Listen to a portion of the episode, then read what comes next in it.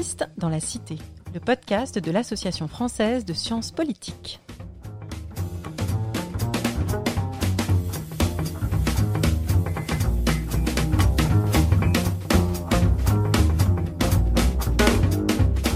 Bonjour et bienvenue dans Politistes dans la Cité, le podcast qui vous parle des sciences du politique et de leur contribution à la vie politique en France et à l'étranger. La science politique, c'est une discipline, des concepts, des controverses, mais c'est aussi, et peut-être avant tout, un métier fait par des enseignantes chercheuses et enseignants-chercheurs qui œuvrent au quotidien à produire et à transmettre des savoirs sur la manière dont le pouvoir est façonné, légitimé, mis en œuvre, contesté, hier comme aujourd'hui.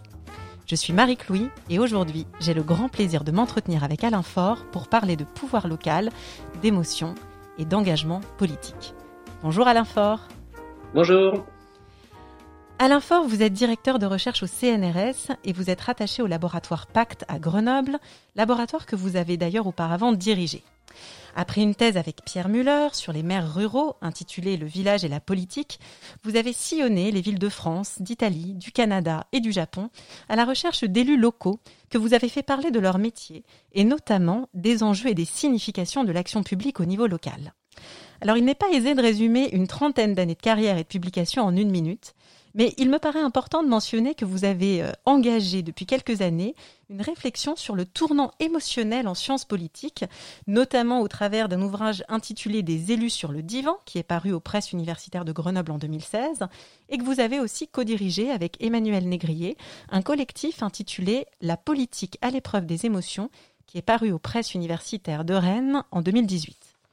Alors, à côté de ces publications universitaires récentes, vous êtes en quelque sorte un activiste de la diffusion de la recherche. Vous contribuez régulièrement aux médias The Conversation, qui joue un rôle d'interface entre le monde journalistique et le monde universitaire, sur des sujets assez variés, allant des gilets jaunes aux larmes des politiques ou encore traitant de l'actualité de la métropole grenobloise.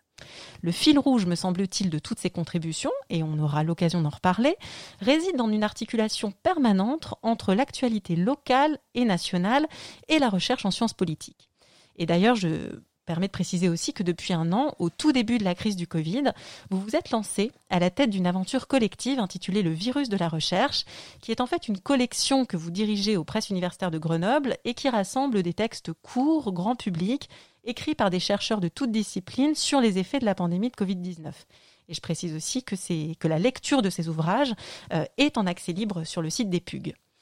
Enfin, vous êtes un politiste euh, politiquement engagé et nous aurons notamment l'occasion de revenir dans cet épisode sur votre participation à l'élection municipale de 2020 et sur votre observation euh, assidue de la vie politique et intellectuelle grenobloise. Mais que les auditrices et auditeurs soient rassurés, cet épisode s'adresse aussi aux non-grenoblois. Et c'est pour ça que ma première question pour vous, Alain Faure, ne sera pas qu'est-ce qu'être un politiste à Grenoble, mais bien qu'est-ce qu'être un politiste dans la cité en général? Merci, merci pour cette présentation. Merci pour cette question. Alors, elle est d'actualité. Hein. L'utilité sociale du chercheur. Euh, à Sciences Po Grenoble, précisément, on, en débat beaucoup en ce moment.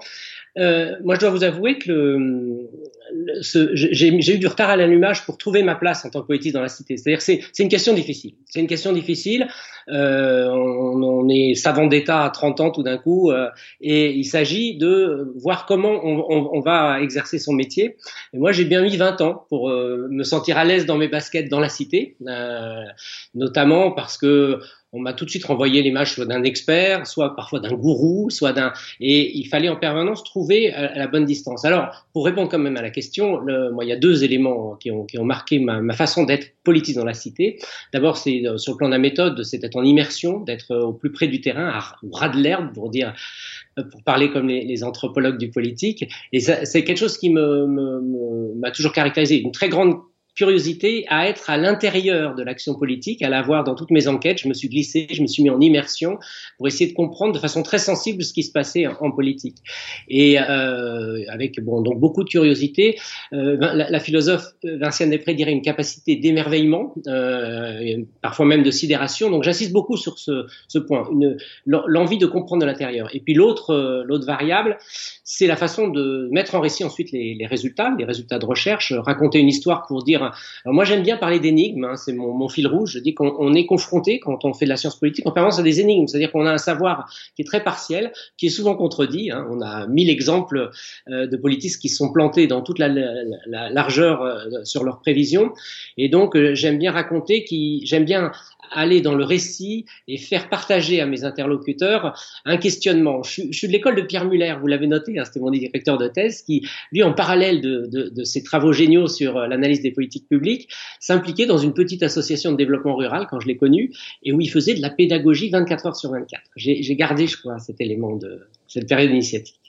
Merci beaucoup pour euh, cette entrée en matière. Alors, euh, dans ces énigmes, celle du pouvoir local, euh, elle, vous obsède. Hein, le, travail des élus est, vraiment au cœur de, vos travaux. Alors, pourquoi cet intérêt pour le local et notamment pour le pouvoir local dans des villes, des villes dans lesquelles vous avez effectué de longs séjours de recherche, nourrissant aussi une perspective comparative qui, fait aussi l'originalité de vos travaux? Alors ça a commencé plutôt dans le rural, hein. avant les villes. C'est j'étais quand j'étais euh, quand je faisais mes études à Sciences Po, j'étais aussi objecteur de conscience. J'avais une double. D'ailleurs, j'étais étudiant salarié et euh, j'étais dans une association qui s'appelait Savoie Vivante et qui faisait dans le développement local rural. Et c'est là que j'ai eu mon premier coup de foudre, si je puis dire, sur le sur l'enthousiasme que j'ai observé en milieu rural dans des initiatives incroyables pour faire survivre des territoires qui étaient en, en péril. Donc ma, ma, première euh, et là il y avait des maires absolument géniaux. Et puis j'avais une autre euh, j'avais un autre clignotant. Moi je suis de la période on parle des générations. Hein, je suis de la période de, des, des accords de Matignon, de Rocard et de la Nouvelle-Calédonie. Euh, sur euh, le, le, le, travail euh, mené avec Jean-Marie Chibaou et euh, j'étais très intéressé, très fasciné par ces médiateurs, je pense à Jean-Marie Chibaou, qui à la fois incarnent les territoires et veulent faire de l'action publique, qui sont dans deux registres. Pour moi, les, maires, c'est ça. Pour moi, c'est un peu ça le, coup de cœur de départ, c'est que j'ai rencontré des héros. pour moi, les maires, c'était les médiateurs du local, c'était des héros. je fais un clin d'œil à l'actualité. je sais pas si vous avez vu, il y a une petite BD qui vient de sortir qui s'appelle les héros de la, République qui est signé par Joanne Sfar et Mathieu Sapin, et qui montre de façon drôlissime comment, alors c'est euh, deux présidents récents, de redeviennent des héros une fois qu'ils ont fini leur mandat, où on leur demande de... Et le fil rouge, c'est de dire qu'en permanence, ils sont dans des missions impossibles. Et moi, c'est ce sentiment que j'ai eu dès le départ. J'avais l'impression d'être élu dans les collectivités locales, c'était une mission impossible, mais qui était relevée avec passion, énergie et beaucoup d'enthousiasme. Et, alors justement, donc la, valeur ajoutée pour vous de regarder ça dans, de manière comparative, euh, où est-ce que vous la situez précisément? Alors, le, le, le, déclic, en effet, c'est quand j'ai été dans les métropoles, c'est mes voyages à l'étranger. En fait, euh, parce que je crois que tant que j'étais en France, euh, j'étais enveloppé par la lecture, par toute ma connaissance du pouvoir local made in France avec toute la grande tradition, Tony, Grosier, etc. Et, et, vraiment le pouvoir des notables. Et le, le déclic, c'est sans doute euh, quand je suis parti à l'étranger, à Montréal un an, à Naples un an, à Tokyo euh, sept mois. Et à, à, chaque fois où là, euh, c'est vraiment une, pour moi, ça a été une découverte. Je m'apercevais que ces élus urbains euh, dans leur façon de me raconter leur engagement politique, ils ressemblaient comme deux gouttes d'eau à mes élus ruraux. Euh, donc euh, il y avait il y avait une sorte d'invariant d'invariant politique que je retrouvais qui dépassait très largement la catégorie rurale, périurbain, urbain ou métropolitain parce que je crois que le saisissement le plus fort, ça a été à, Tokyo, où j'étais dans la plus grande mégapole du monde et, et j'arrêtais pas de rencontrer des élus qui me racontaient la politique comme des maires de petites villes en France. Ça fait, ça fait un peu rêver là, tous ces, toutes ces destinations en temps de Covid. Euh, J'aimerais qu'on revienne du coup sur l'ouvrage euh, des élus sur le divan. On reste un petit peu dans cette thématique euh, qui est donc paru en 2016. Cet ouvrage, c'est un peu euh, un plaidoyer pour intégrer les émotions dans le travail de recherche sur les élus. Et du coup, vous vous engagez, alors directement ou indirectement, vous, vous le direz, dans une réflexion sur le dialogue, euh, ou l'absence de dialogue plutôt, entre, entre sciences politiques et psychanalyse. Mais qu'est-ce que la science politique, selon vous, a vraiment à apporter euh, dans ce domaine?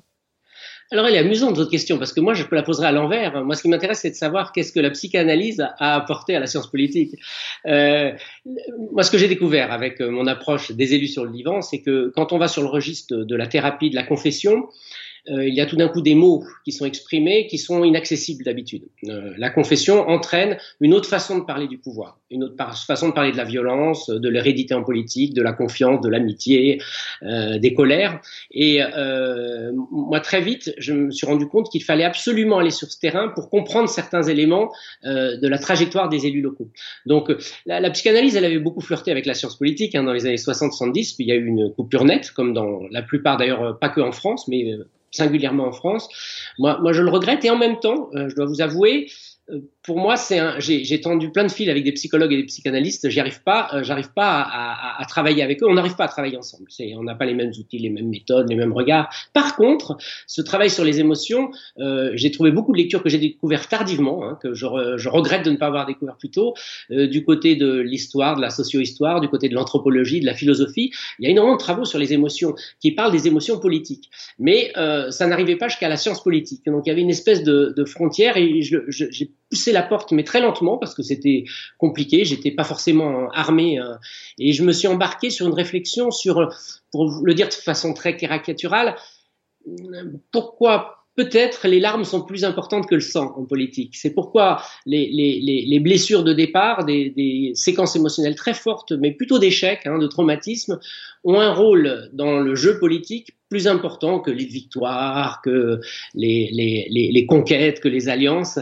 Euh, c'est troublant. Hein. Et ça, je l'ai vraiment perçu que quand j'étais, quand je mettais mes élus sur le divan. Hein. Alors, qu'est-ce que ça veut dire mettre les élus sur le divan sur le plan méthodo?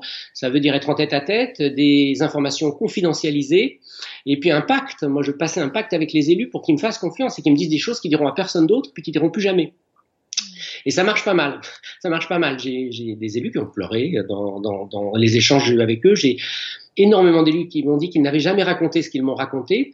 Euh, alors je cherche pas l'exploit à tout prix, mais je me suis aperçu que cette facette-là, euh, qui a vraiment à voir avec le ressort psychanalytique pour une partie, euh, il fallait l'explorer. Voilà. Par contre, je ne sais pas si on peut apporter grand-chose dans la science politique pour répondre à votre question à, la psychanalyse. Mais alors, euh, vous disiez justement que le dialogue avec les psychologues et les psychanalystes, il était euh, impossible. Alors, euh, juste pour que vous précisiez un petit peu quels sont les, emprunts que vous avez euh, effectués.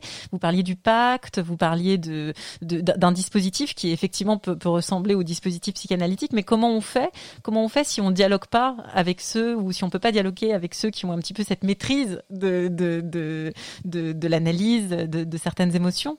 Non, je suis pas un psychanalyste. Je continue à lire et à écouter euh, permanence ce que disent les, les neuropsychiatres, les psychiatres sur euh, les psychanalystes sur sur la question des émotions. Je dis juste que scientifiquement, on n'arrive pas à ouvrir le dialogue. Alors je me nourris énormément. Euh, moi, je, je, je pense qu'il y, y, a un, il y a un mécanisme de transfert quand je suis avec les élus. Ils me disent des choses qu'ils ne disent qu'à moi parce qu'ils ont une extrême confiance en, moi et après ça me rend redevable. Enfin, il y, a, y, a, un jeu assez curieux qui se met en place. Mais je dis juste que sur le plan scientifique, sur le plan académique, je, je suis jamais arrivé. J'ai vu, alors il y a des psychanalystes, il y a eu des tentatives célèbres dans les années 60-70, je vous disais tout à l'heure, mais je trouve qu'on n'a jamais dépassé ce stade euh, et aujourd'hui on est, toujours bloqué. C'est c'est pas très grave parce que finalement, moi, ce que je leur emprunte, c'est plus une méthode que, que des concepts, euh, mais je vois qu'on peut pas aller plus loin. Mais par contre, j'ai découvert qu'il y avait plein d'autres champs euh, absolument passionnants, euh, surtout l'anthropologie du sensible et puis euh, la socio-histoire où ça fait très longtemps qu'on travaille sur les larmes du pouvoir. Et, et je, juste pour finir là-dessus quand même, parce qu'on parlait de la dimension comparative, euh, sans être excessivement culturaliste, les émotions que vous avez euh, vues avec vos élus en France euh, diffèrent-elles euh, de celles des, des, autres élus dans d'autres pays? Bah Ça, c'est un, un, une de mes de mes découvertes entre guillemets parce que je suis beaucoup trop tôt. C'est ça le, le, le, grand, grand étonnement. J'ai fait une enquête de six mois au Japon euh, avec des élus, avec des élus de, de, de métropole, avec une cinquantaine d'élus, et euh, sur le même dispositif euh, méthodologique que ce que j'avais fait en Italie et au Canada, et euh, il n'y a aucune différence. C'est-à-dire que les résultats sont exactement les mêmes. C'est-à-dire dans un univers symbolique, culturel, institutionnel radicalement différent, j'avais les mêmes types de réponses sur la place des émotions dans l'engagement politique.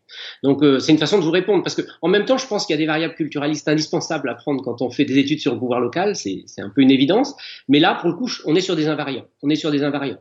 Quand on retrouve des séquences de, de traumatismes qui expliquent l'engagement politique quel que soit l'élu, euh, quelle que soit sa place sur la planète, euh, c'est très troublant. Je voulais confirmer ça l'an passé, puis le Covid est passé par là. Je devais aller en Indonésie, continuer mon enquête auprès des femmes élues en politique en Indonésie. Et bon, je, voulais pousser un, peu plus loin le bouchon sur des, des, codes culturels radicalement différents, notamment en raison de l'islam, mais j'ai pas pu le faire. Mais cette, cette piste, oui, oui, j'y tiens. Il y a, il y a une, je pense, une partie d'invariant. Alors, je voudrais maintenant qu'on aborde euh, la question du, choix de, vos thèmes de recherche, euh, je, jusque à, ce, à, cette fameuse collection que vous avez lancée hein, sur le virus de la recherche euh, dans, le contexte de l'épidémie. de l'extérieur, c'est vrai qu'il semble finalement assez, voire constamment ancré dans l'actualité. Alors, est-ce que c'est un choix délibéré? De, coller, entre guillemets, à, à, ce qui intéresse, effectivement Ah, elle, est intrigante cette question. Je avais pas pensé, mais comme vous le dites, en fait, je pense que moi, je collais à la façon dont les collectivités locales parlaient euh, de, leur mission. Or, ils sont collés à l'actualité. Ils sont à temps plein sur l'actualité immédiate avec des grandes ambitions pour changer le monde. Euh, chaque fois que les élus, le renouvellement des élus, racontent toujours des choses totalement inaccessibles, mais auxquelles ils croient, qui sont toujours liées à, à, une actualité très très proche et à beaucoup de proximité, à de l'actualité, à de la proximité. Et donc, je crois que c'est ça hein, le, le, le, le, le fait qu'on ait l'impression que je travaille sur l'actualité. Mais en fait, si on regarde bien, euh, moi, mes, mes questions, euh, elles sont, elles sont pas immémorielles, mais elles sont, c'est des grands classiques. C'est la magie des lieux, c'est le goût du pouvoir, c'est l'impuissance publique. Donc, c'est très loin de, de, la question de l'actualité, même si on peut dire actuellement la magie des lieux, le goût du pouvoir et l'impuissance publique sont omniprésents, mais ils ont toujours été omniprésents. Et alors justement, c'est intéressant parce que ce que je voulais vous poser euh, juste après, c'était de savoir finalement quand est-ce qu'on fait le pas de côté par rapport justement à, un agenda médiatique, à une actualité qui peut parfois euh, dicter finalement un agenda de recherche de façon excessive. Comment est-ce que vous vous dites, voilà, je vais me saisir de, de ce thème-là qui est effectivement prégnant dans les médias, mais, mais différemment, et elle est où cette différence? Alors là, euh, je me mets sur le divan. Moi, j'ai eu un choc. Euh, c'est quand j'ai fait mon année en Italie, euh, dans les années 2010. Je me suis retrouvé dans une grande ville complètement incompréhensible sur le plan politique, des politiques publiques, l'émotion politique. Tout le monde me sautait dessus pour euh, me donner son avis sur la politique. J'avais des entretiens éblouissants. Euh, je ne comprenais rien. Un peu comme il y a un livre qui est passé à la trappe. Enfin, personne l'a lu, presque de Lucien Spez. Il avait passé six mois comme conseiller d'un maire à, à, Naples dans les années 70 et il avait écrit ça. Et du coup, il l'avait mis de côté. Il avait dit bon, je reviens à la théorie parce que là, ça marche pas, mais c'est parce que c'est Naples.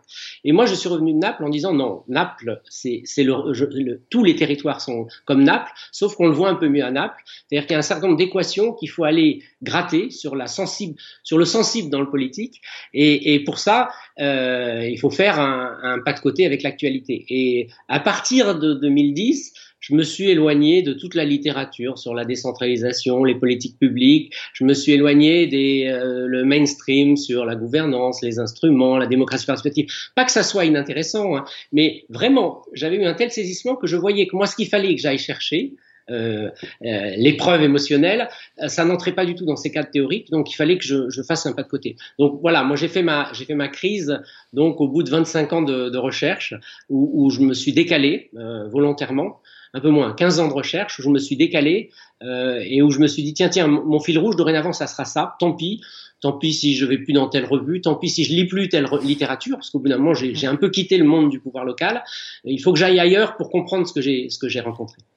Alors, dans ces ailleurs, il y a aussi euh, un média euh, dans lequel vous publiez régulièrement, qui est The Conversation. Est-ce que pour vous, c'est le bon format? Pour les chercheuses et les chercheurs qui, veulent diffuser euh, de la pensée scientifique euh, dans l'espace public il n'y a, pas de bon format, bien sûr, mais c'est un format très intéressant. C'est un format très contraignant. J'ai mis un moment à comprendre, hein, parce qu'au début, j'étais corrigé, on m'a refusé des articles, et puis on me les a, on me les a caviardés allègrement, et j'ai compris tout d'un coup que l'exercice pour The Conversation était très spécifique. Il fallait rester dans de la science haut de gamme, coller à l'actualité, et raconter ça de façon à que ça soit audible par tout le monde. Donc euh, c'est un, un, vrai exercice littéraire. Et ça m'a brassé parce que ça m'a demandé du temps. Mais oui, je pense, et on revient à, votre question de départ, être politiste dans la cité.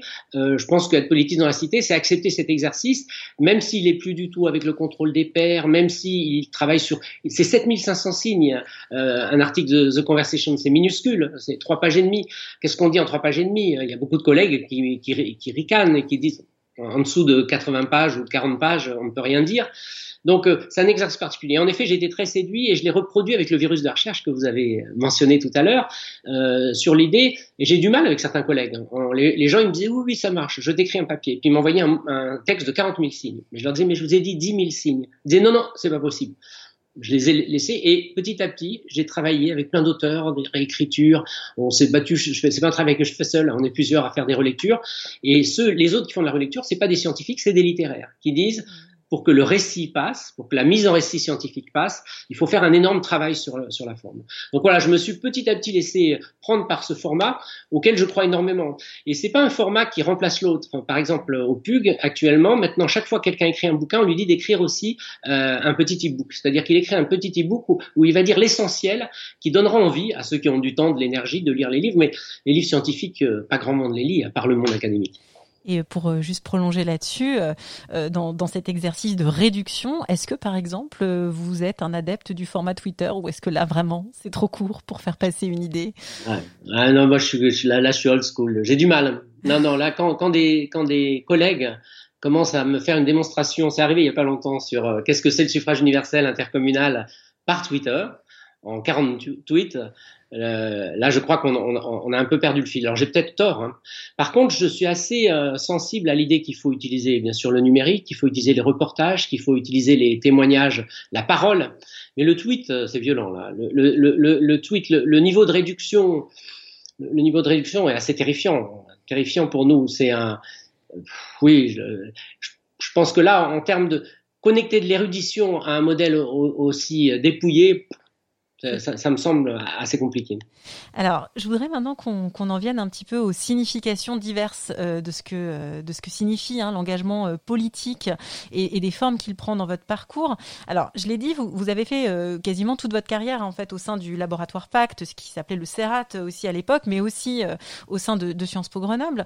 C'est des institutions qui sont connues pour leur recherche dans des domaines très en lien avec le politique, les études électorales, les politiques publiques, donc qui sont vraiment imbriqué avec, euh, avec cet univers politique. Est-ce qu'au-delà de vos recherches personnelles, même si évidemment vous pouvez les, aborder, vous diriez que certaines institutions encouragent peut-être plus que d'autres le monde académique à, se, à, se, à, à, être en contact avec le monde politique? Est-ce qu'on attend, quand on est dans ces institutions, est-ce qu'il y a une attente qu'on soit, qu'il y a un dialogue fort entre le monde académique et le monde politique? L'histoire du CERAT est entièrement construite là-dessus. C'est-à-dire que au départ, le laboratoire, c'est vraiment une commande publique. C'est des ministères, c'est des grands ministères, des, des hauts fonctionnaires qui disent on a besoin de la recherche en sciences sociales et qui le disent de façon très explicite avec des moyens très importants hein, sur l'aménagement du territoire, sur la planification. C'est euh, l'État en action, c'est le, le, plan du social, c'est enfin bon. Donc donc cette histoire, elle a toujours été très très forte. Enfin, les institutions ont toujours été très demandeuses. Mais c'est vrai que là, là, on est dans, dans, une nouvelle période où il y a beaucoup moins de corps intermédiaires, parce que les grands consommateurs de nos recherches à l'époque, c'était les syndicats, c'était les corps intermédiaires comme euh, les professions, euh, les corporations, euh, les structures un peu interprofessionnelles aussi. Et ça, ça n'existe plus. Enfin, leur place. Donc, il y a un vrai problème. Mais je crois que la demande, elle est toujours très très très présente. Et, là-dessus, moi, j'ai une grosse inquiétude en tant que chercheur. Je, je manifeste de temps en temps qui est une, un problème compliqué à, à débattre, c'est l'hyperspécialisation des savoirs en sciences politiques. C'est-à-dire que moi, je crois que pour répondre à votre question, une des raisons pour lesquelles c'est plus possible, on a tant de mal aujourd'hui, les institutions ont tant de mal à nous demander des recherches audibles, c'est parce qu'on est arrivé à un tel niveau de complexité euh, de, de, ces recherches qu'elles elles, elles sont intraduisibles en première en première main euh, pour les décideurs. Et qu'au bout d'un moment les décideurs ben ils demandent plus à des sociologues ou à des politistes euh, des avis parce qu'ils comprennent rien. Euh, un peu comme si un, un, un, physicien qui travaille sur la fission nucléaire euh, entrait dans un débat de société directement. Il y a plusieurs étapes même si la fission nucléaire elle a à voir avec les débats de société. Donc moi je pense qu'on est on, on est là dans une période où on a on a produit un savoir de plus en plus fin et éblouissant. Moi, quand je dis les travaux aujourd'hui sur le métier d'élu local, sur la professionnalisation, je trouve ça fascinant, euh, les, travaux internationaux. Mais je me dis que plus on est dans cette hyper spécialisation, moins le dialogue est possible avec euh, la commande publique. Est-ce que vous diriez peut-être que c'est parce que finalement le, le politiste aurait-il changé d'audience, de prédilection? Est-ce que euh, un temps, justement, les, les, chercheurs en sciences politiques euh, voulaient être davantage lus par le monde politique que, que ce n'est le cas aujourd'hui? Oui, oui, oui, certainement. Alors il y avait beaucoup de conseiller du prince. Avant, tout était un peu entremêlé. Là, beaucoup moins, encore que, mais beaucoup moins. Et euh, aujourd'hui, quand vous suivez la, carrière d'un jeune chercheur ou d'une jeune chercheuse, c'est très clair que euh, elle va faire l'essentiel de ses armes dans des grandes revues académiques internationales. Donc, elle n'a absolument aucun intérêt à investir du temps, de l'énergie euh, dans un dialogue très compliqué avec les institutions. Hein. Il y a, l'exemple des CIFRE, vous savez, ces, ces, ces bourses euh, doctorales qui sont données pour euh, où, où, il y a un cofinancement avec un partenaire. Moi, j'en ai piloté plusieurs, notamment dans les métropoles et dans les régions. C'est infernal parce qu'au bout d'un moment, euh, les institutions, elles disent bon alors à quoi ça nous sert? C'est-à-dire que leur seule question c'est à quoi ça nous sert? On leur dit vous savez une thèse ça, ça, sert pas directement. Euh, bien sûr on peut faire des produits dérivés, mais donc il y a, y a, un vrai problème de dialogue euh, avec ces univers. Et puis c'est pas du tout valorisé. Hein. Mais là je fais pas mon calimero parce que moi j'en ai pris mon parti. Hein. J'ai toujours dialogué avec avec les institutions dans, dans mes rapports euh, d'évaluation, ça comptait toujours pour du beurre, mais j'ai compris, c'est les règles, c'est le modèle scientifique actuel. Mais ce modèle scientifique a, a sa limite là-dessus. Et j'insiste, ça nous fait, ça, ça vous ramène à, ma, à votre première question sur euh, l'utilité aujourd'hui, l'utilité du, du politisme dans la cité. Alors, euh, en l'occurrence, du temps et de l'énergie, vous en avez euh, investi récemment euh, lors de, la campagne municipale de, 2020. Vous vous êtes engagé aux côtés du candidat vaincu aux élections Olivier Noblecourt en partant d'une critique assez élaborée du mandat de, l'équipe écologiste qui est à la tête de la ville depuis 2014, qui est menée par Éric Piolle. Alors, j'ai plusieurs questions, mais d'abord, comment est-ce que vous avez pensé cet engagement, notamment eu égard au principe de neutralité des enseignants-chercheurs? Alors c'est marrant parce que bon, il y a tout un débat sur le principe de neutralité. Moi, ça s'est jamais posé comme ça. Moi, je suis de l'école d'Ivan Jablonka, hein. euh, sur l'idée que euh, ce qui est important quand on fait de la science, c'est de dire où on parle, d'où on parle et comment on parle, euh, mais pas d'avancer une neutralité. Vous savez, euh, Jablonka, il avait écrit sur ses grands-parents euh, déportés à Auschwitz et il avait fait un travail d'historien avec des outils d'historien euh, avec la rigueur de l'historien, mais sur quelque chose qui le touchait effectivement euh, très fortement.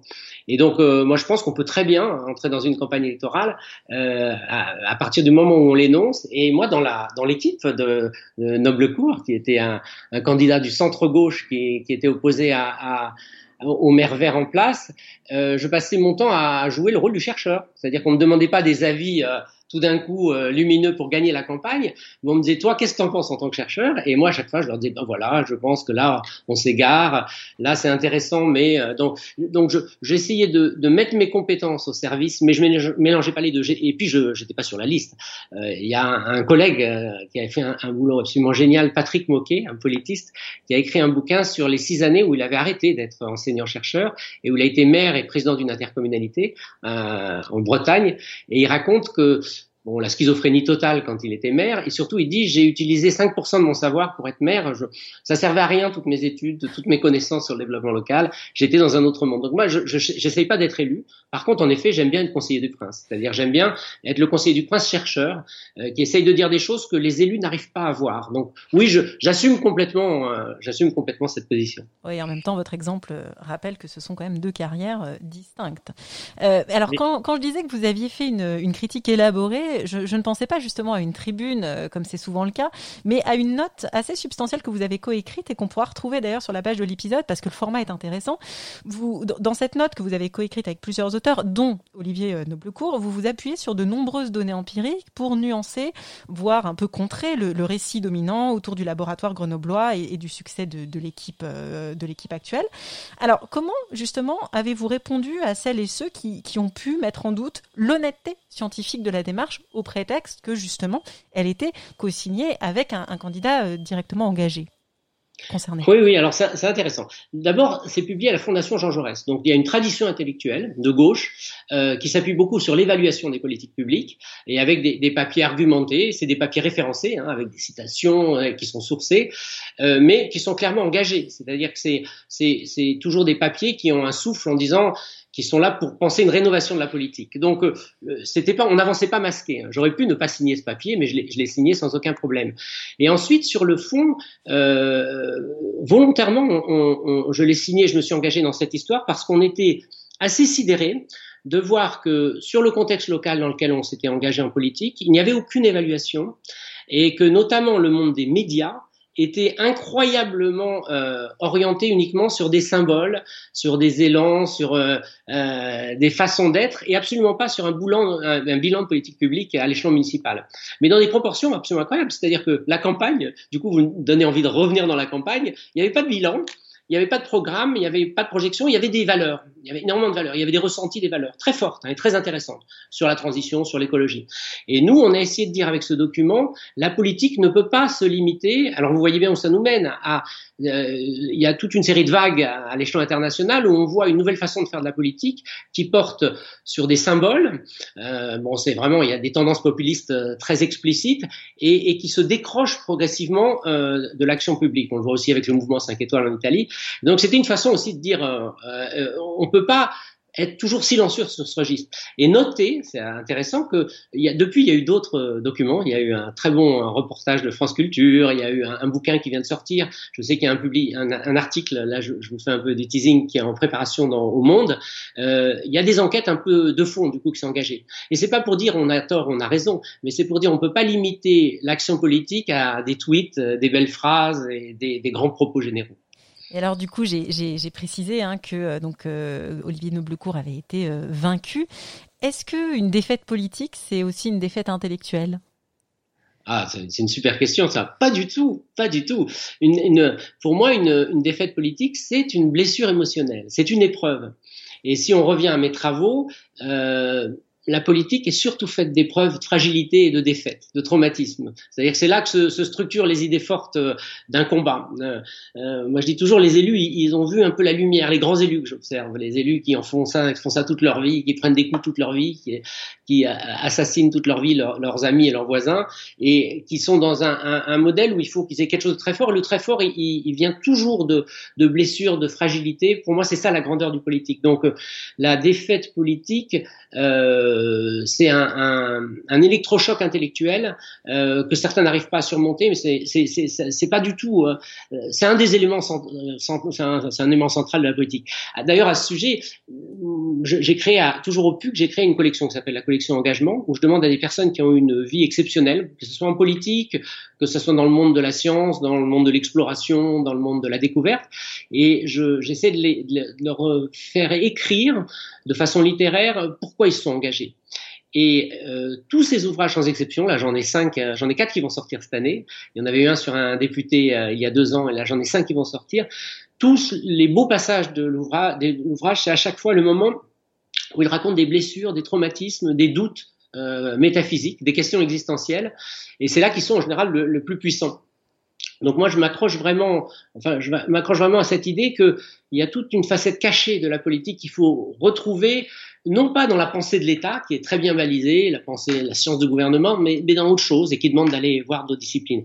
Et, et pour euh, compléter. Moi, je, mets des mots là-dessus hein, parce que c'est une guerre des mots aussi. Moi, j'appelle ça la démocratie sensible. Je pense qu'on n'attache pas du tout assez d'importance à la démocratie sensible et que la démocratie sensible, ça, ça, ça, oblige à avoir une approche littéraire. Il y a des choses qu'on ne peut décrire. C'est pour ça que je demande aux gens d'écrire à la première personne, en se livrant. Euh, pour moi, il y a, y a un, un, chercheur que j'aime beaucoup, Christian Lebart, qui avait écrit sur l'ego politique. Euh, pour moi, il me semble qu'on apprend plein de choses si on fait de l'ego politique ou si on écoute l'ego politique et des gens qui font de la politique. C'est-à-dire où on va dans, on va dans la chair des gens pour comprendre des choses qui sont essentielles euh, dans, dans l'engagement euh, dans le collectif. Alors on arrive déjà à la fin de, cet épisode et donc c'est le moment de, notre question insolite euh, qui ne vous a pas été communiquée. Et en, cherchant en fait cette question et surtout un titre pour cet épisode, je m'étais dit qu'on aurait pu l'intituler euh, Grenoble What Else? Et après je me suis dit que ça aurait été peut-être un peu réducteur. Et du coup je voudrais vous demander selon vous à part Grenoble dans quelle autre, dans quelle autre cité de France ou d'ailleurs fait-il bon vivre lorsqu'on est politiste? moi, moi, je suis pas du tout un défenseur de Grenoble. C'est une caserne militaire qui a pas d'histoire, qui a, qui a pas une architecture fantastique. Moi, il y a des montagnes sympas. Euh, je vais, je vais pas répondre. Par contre, ce que je peux vous dire de mes travaux en immersion, c'est que c'est sans doute pour ça que je suis chercheur. J'ai toujours été totalement heureux dans les territoires où je me suis installé. C'est-à-dire que j'ai jamais un territoire qui m'est apparu. Enfin, j'ai toujours été un peu sidéré et heureux et très vite très heureux. Et je me sentais l'expérience le, émotionnelle la plus bizarre, c'est au Japon où j'ai passé trois mois tout seul, tout seul, dans un quartier populaire où j'allais voir les élus, mais où j'avais mon traducteur. Et, et, au bout d'un moment, je, je, je, me sentais japonais. Euh, c'est euh, bon, ça tient pas la route une seconde, mais c'est pour vous dire que euh, le, moi, la, la territorialité euh, dans sa profondeur, c'est ça qui, qui, qui, qui m'accroche. Je pense qu'il n'y a, a pas de territoire. Bon, c'est une, c'est une réponse un peu bateau, mais c'est, c'est très sincère. C'est-à-dire que j'ai, j'ai pas du tout, euh, j'ai pas du tout ce sentiment. J'ai l'impression qu'il faut entrer à chaque fois dans, dans des vibrations, dans des, dans des atmosphères euh, pour comprendre la politique. Et d'ailleurs, on n'en a pas parlé dans l'échange. Moi, je suis très très attentif aujourd'hui à tout ce qui est euh, série sur le pouvoir, tout ce qui est nouveau mode de, de, de, de présentation du pouvoir euh, euh, à l'échelon national et international, parce que je trouve qu'ils ont fait des progrès euh, gigantesques. Une série comme The Crown nous raconte le pouvoir en Angleterre mille fois mieux que 30 bouquins de sciences politiques. Et je, je pense qu'il faut entrer dans... dans C'est-à-dire qu'à chaque fois, on entre dans une période et dans un lieu. Et euh, voilà. Donc, euh, je, je, suis heureux partout. Eh bien, écoutez, sur cette position universaliste, nous allons finir cet épisode. Merci beaucoup, Alain Faure, pour euh, ce témoignage. Merci à l'Association française de sciences politiques de produire ce podcast. Merci à vous, auditeurs et auditrices. Et on se retrouve dans un mois pour un nouvel épisode de Politiste dans la Cité. Merci.